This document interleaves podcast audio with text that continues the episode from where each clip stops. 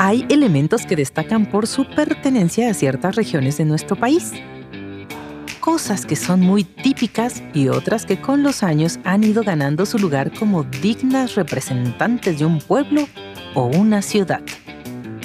En Cultura a Voces ya hemos sido testigos de la diversidad cultural en esta vasta tierra llamada México.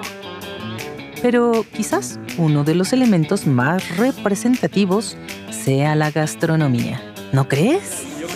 Y es que de un solo platillo podemos ver cuantiosas formas de preparación. Por ejemplo, el pozole verde, el rojo, el blanco, el de Guerrero, el de Jalisco, el de Yucatán o el del Valle de México. Y no por comelona, no, para nada, pero yo digo, habría que probarlos todos para tener una experiencia culinaria completa. La verdad, me sorprende la variedad que podemos tener con un mismo ingrediente.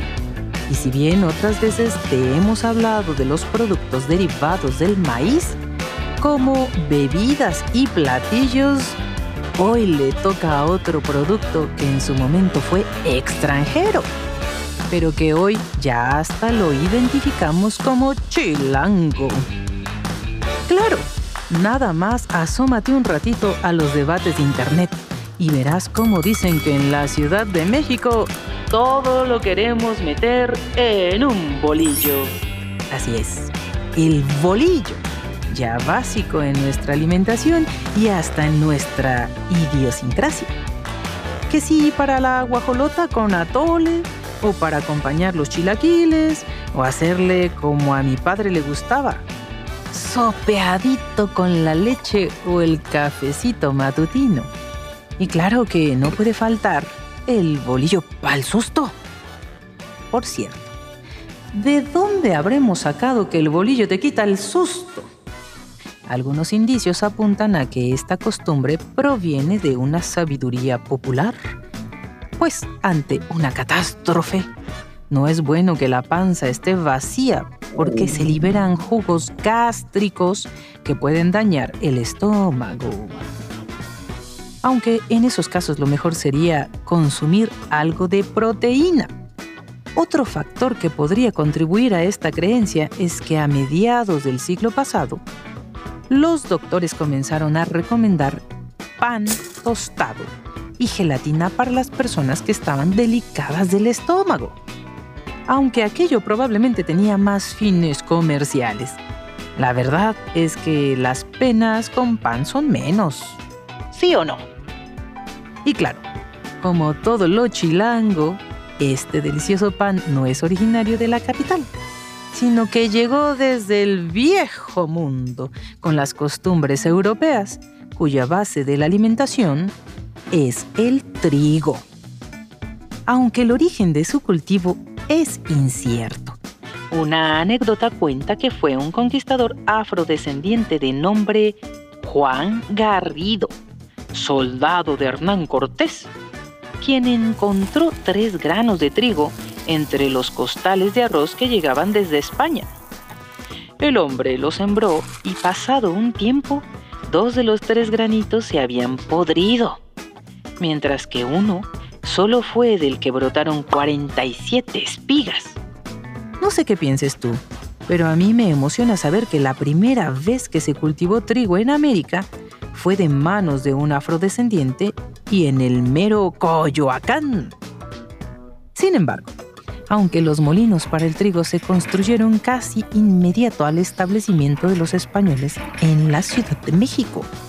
No fue sino hasta 10 años después, en 1535, cuando comenzó formalmente el cultivo de trigo en la Nueva España, pues el constante envío de harina para la elaboración de pan ya le estaba costando varias monedas a la corona española.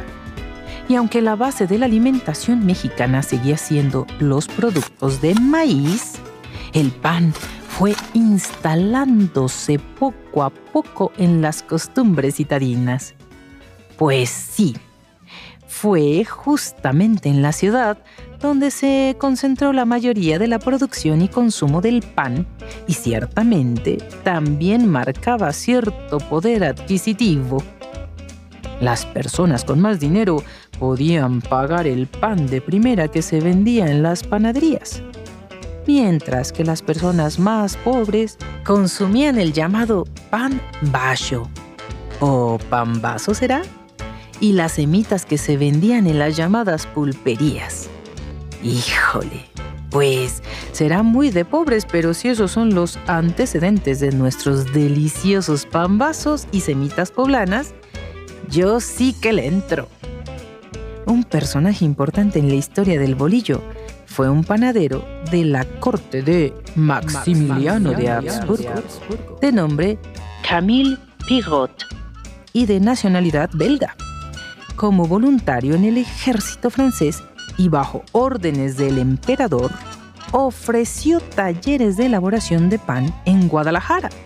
Y fue ahí mismo donde experimentó con varias fórmulas hasta dar con la adecuada para un buen bolillo.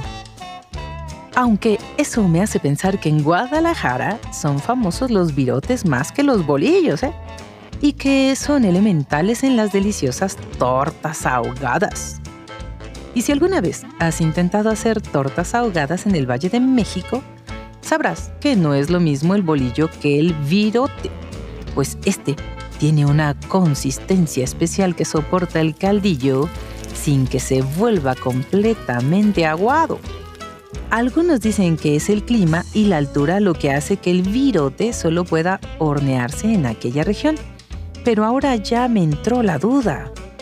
¿Serán los virotes herencia Camille Pirot? Y bueno, aunque la historia del bolillo está ligada a las ciudades, tal vez con especial apego a la Ciudad de México, lo cierto es que desde los años 40 del siglo pasado se impulsó una educación en pro de la producción y consumo del pan, tanto que ahora lo podemos encontrar también en zonas rurales y que cada región tiene sus propias formas de consumirlo, como aquellas coloridas guacamayas, típicas de Guanajuato, con su chicharrón y su pico de gallo. O las tamaulipecas, tortas de la barda, llamadas así porque se vendían en el muro que dividía los muelles de la ciudad y se volvieron tan famosas que se quedaron con el nombre. Además de sabroso, el bolillo llega a ser tan atractivo que hay quienes lo prefieren sobre aquellos nada despreciables panes dulces, como mi sobrinito Emilio, que a sus tres añitos corría emocionado a la panadería y pasaba de largo todo el colorido y cintuoso pasillo lleno de charolas con conchas, donas, polvorones y banderillas para llegar hasta donde estaban los calientitos y esponjosos bolillos. Con qué felicidad tomaba su pan favorito para irlo comiendo a pequeñas grandes mordidas. Pero a todo esto, no es que me quiera meter en cosas personales, pero veo que va siendo hora y tal vez deba preguntarte. ¿A qué hora vas por el pan?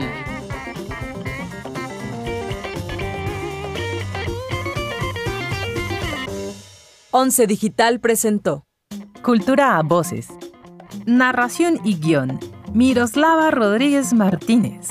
Coordinación de producción. Daniela Cuapio y Moisés Romero. Asistente de dirección. Diana Hernández de Paz. Editora de estilo. Sandra Rodríguez. Diseño sonoro y postproducción de Franco González. Con una investigación de Viridiana Hernández. Once Digital va contigo.